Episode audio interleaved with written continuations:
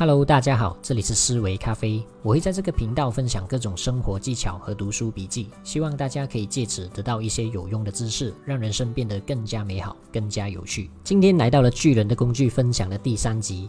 我在看这本书的时候啊，常常会出现那种恍然大悟的感觉。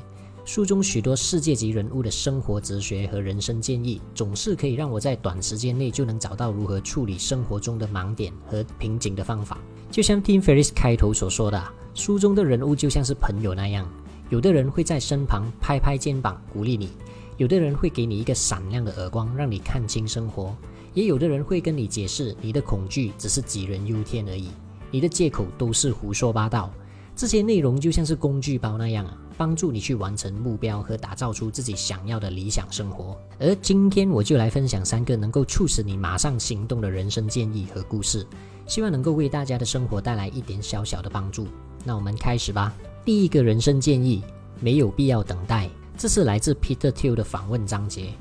Peter Thiel 是一位天使投资人，拥有亿万身家。他创办了配炮公司。二零零二年，将配炮以十五亿美元出售给 eBay。后来，他也成为了 Facebook、LinkedIn 各种大公司的早期投资者。他还出版了一本非常畅销的商业书籍，叫做《从零到一》。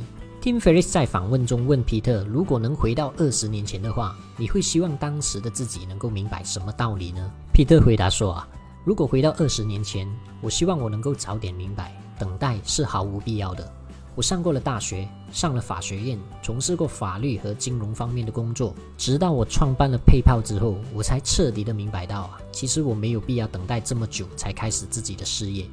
你想要做什么就去做吧，根本不需要等待。如果你计划用十年的时间来完成一件你梦想的事情，那么你应该问问自己，为什么不能在六个月的时间里面完成它呢？当然了，有时候十年的过程是有必要的，但你至少应该问一下自己。这是不是你讲给自己听的故事而已，还是事实就是如此呢？而 Tim Ferriss 也用了一个更有画面的方式来问这一个问题：如果有人拿着一把枪指着你的脑袋，要求你在接下来六个月的时间以内完成你预计十年才能完成的目标，那么你会怎么做呢？这里先暂停一下，拿出十秒钟的时间来思考一下这个问题，它能够帮助你打破惯有的思维模式。当你开始问自己一些有别于常规的问题的时候啊，你的脑袋就会去思考更多的可能性，你会摆脱那些标准化的框架，这也意味着你会做出不同的行动。如果你想要得到一些从未拥有过的东西，那你就必须去做一些你从未做过的事情。只要你的行为模式改变了，生活就会从那一刻开始出现变化。皮特也设立了一个奖学金，赞助十万美元给那些不想坐在教室里面，而总是想尝试发明新事物的年轻人。他认为啊，并不是每个人都应该做同样的事情。如果一个社会中大多数有天赋的人都涌向同样的一流大学，那么他们最终学的都是同样的课程，从事的都是同样的职业，这样的社会就不会再有生命力了。这会让人们的思维缺乏多样性。也会极大的限制我们的社会以及那些学生的发展。他最后也说到啊，如果能重新来过的话，我会更谨慎的思考，而且会问自己一些问题：为什么我要选择这么做呢？我这么做仅仅是因为可以得到优秀的成绩和进入名校吗？还是因为我内心非常渴望当律师呢？他说啊，对于这些问题，我有好的答案，也有不好的答案。现在回看起来啊。我当时太过沉迷于错误的答案了。Tim Ferriss 建议读者可以试试看用 Peter 的问题来审视自己生活中的选择，或许在接下来的日子里面，你会做出一些不同的决定。接着第二个人生建议：克服恐惧，走出舒适圈。这个故事是来自于 Tim Ferriss 的一位律师朋友，叫做汉斯基林。他在洛杉矶的一间律师事务所工作，将近五年的时间里面啊。他几乎每天都活在高压力的工作环境当中，有好几次处理艰难的项目的时候啊，他甚至在办公桌上工作到睡着，第二天醒来咬紧牙关的继续做下去。大家可以想象那是多么煎熬的日子啊！每天早上醒来按下闹钟的那一刻，他都有着同样的恐惧：我真的要维持这样的生活四十到四十五年吗？就在类似的情况发生了第三次之后，汉斯终于下定了决心离开公司，跑到巴西度假。并且体验了高空滑伞，他开始明白了一些道理啊！一旦你开始了第一步，冒险就没有那么可怕了。同事们都对他离开的决定感到很惊讶，他们都问了相同的一个问题：你已经是一位正要步入职业生涯顶点的律师了，为什么还要放弃这一切呢？其实汉斯当时并不清楚自己到底想要什么，但他至少知道那样的生活让他感到非常厌倦。他受够了，再也不想过那种行尸走肉的日子，再也不想在宴会中和同事们比较皮子之间的汽车，为了一辆新买的宝马而得意洋洋。直到听到有人买了一台更昂贵的奔驰，所有的这一切都结束了。自从他离开了厌倦的生活后，情况就发生了改变。他第一次感觉到心里很平静。以往他一直都很害怕飞机遇到气流，总是担心自己可能会因此而死掉。但是现在啊，即使飞机穿越暴风雨，他也能像婴儿一样熟睡，焦虑感仿佛都消失了。一年之后，他还是会收到许多律师事务所发来的工作邀请，但是那时候啊，他已经在巴西的海岛上开创了一间冲浪冒险公司，叫做 Nexus Surf，专门带领游客们体验各种冲浪活动。他还在那边遇到了他的梦中情人，一位拥有巧克力肤色的夏天女孩。汉斯的生活多数的时间都在椰树下放松休息，或者招待客户，享受他们生命中最美好的时光。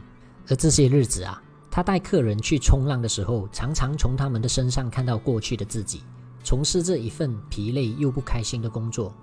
每次冲浪回来，这些旅客都会带着很兴奋的情绪跟他说：“天啊，我好想跟你做一样的工作啊！”而汉斯总是给出一样的答案：“你也可以的。”他了解到一个道理啊，无限期暂停目前的工作并不是一种放弃。如果他愿意的话，他随时都可以重返自己的律师职业。只不过现在他一点也不想回去而已。就在冲浪结束之后，客人冷静下来，回到岸上。这个时候，现实的一面又出现了。他们都会跟汉斯说：“我也想那样做，但我真的不能放弃所有的一切。”对此，汉斯也只能苦笑而已。行动不一定总能带来快乐，但没有行动就肯定不会快乐。Tim Ferris 认为，克服恐惧最好的方法就是排练糟糕的状况。就像是打预防针那样，让自己体验一下那种恐惧。很多情况下，你会了解到自己一直恐惧的东西，其实没有想象中那么可怕。对此，Tim Ferris 参考了古罗马哲学家塞内卡的做法。他会尝试让自己在身无分文的情况下生活，一次坚持三到十四天。下面就是他反复做过的几件事情：第一，在这段时间里面，他只在睡袋里面睡觉。无论是室内的地板上还是室外。第二，他只穿廉价的白衬衫和一条牛仔裤。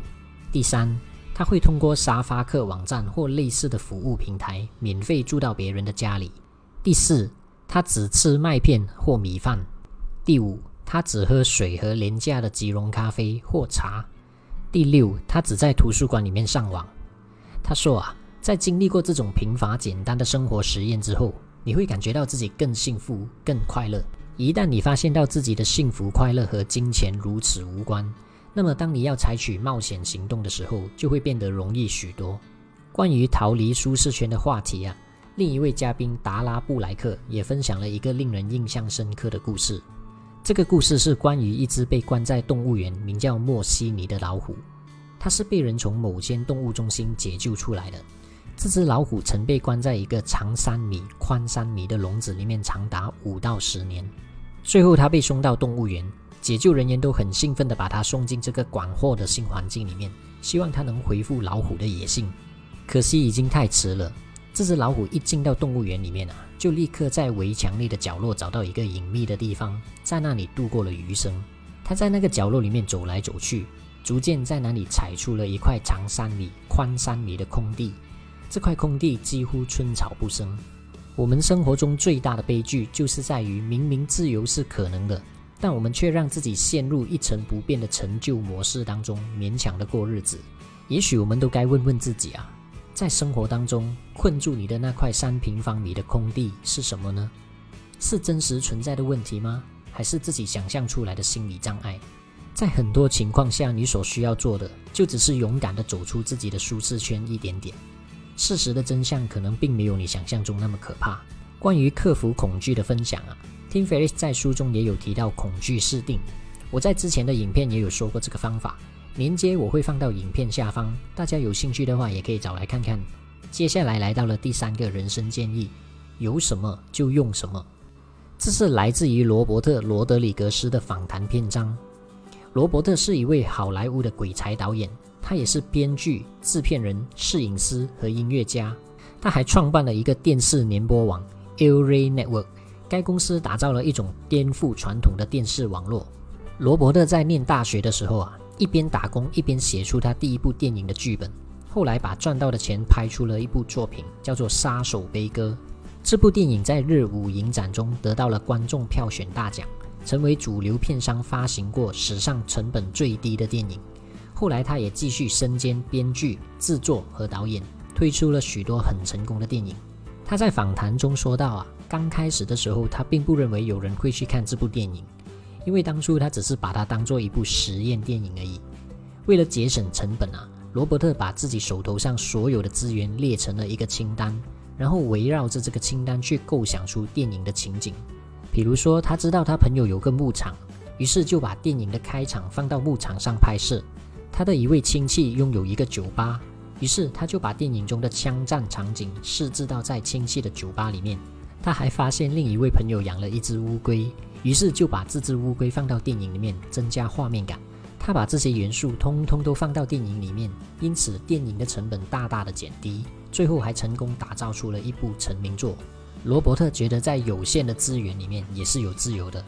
当他知道手头上只有乌龟、酒吧和牧场之后，他的心情就变得更加的释怀了。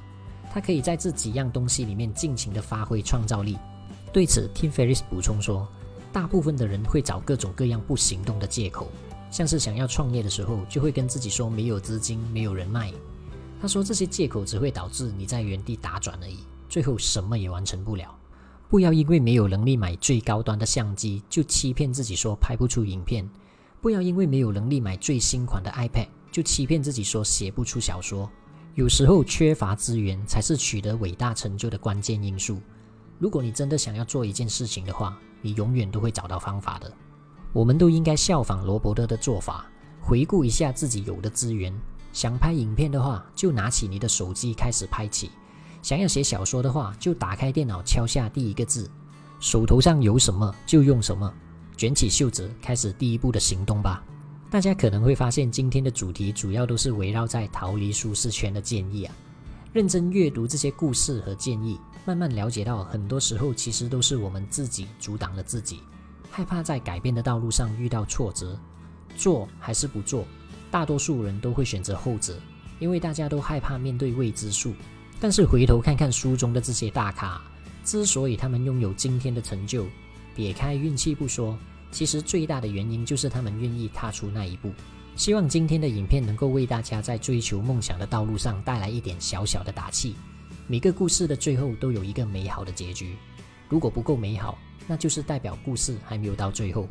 那今天的影片就先到这里啦。未来我会继续分享更多的读书笔记，希望大家能够继续支持和订阅，也记得点开旁边的小铃铛，可以让你第一时间收到新影片的通知。那我们下个影片见，拜拜。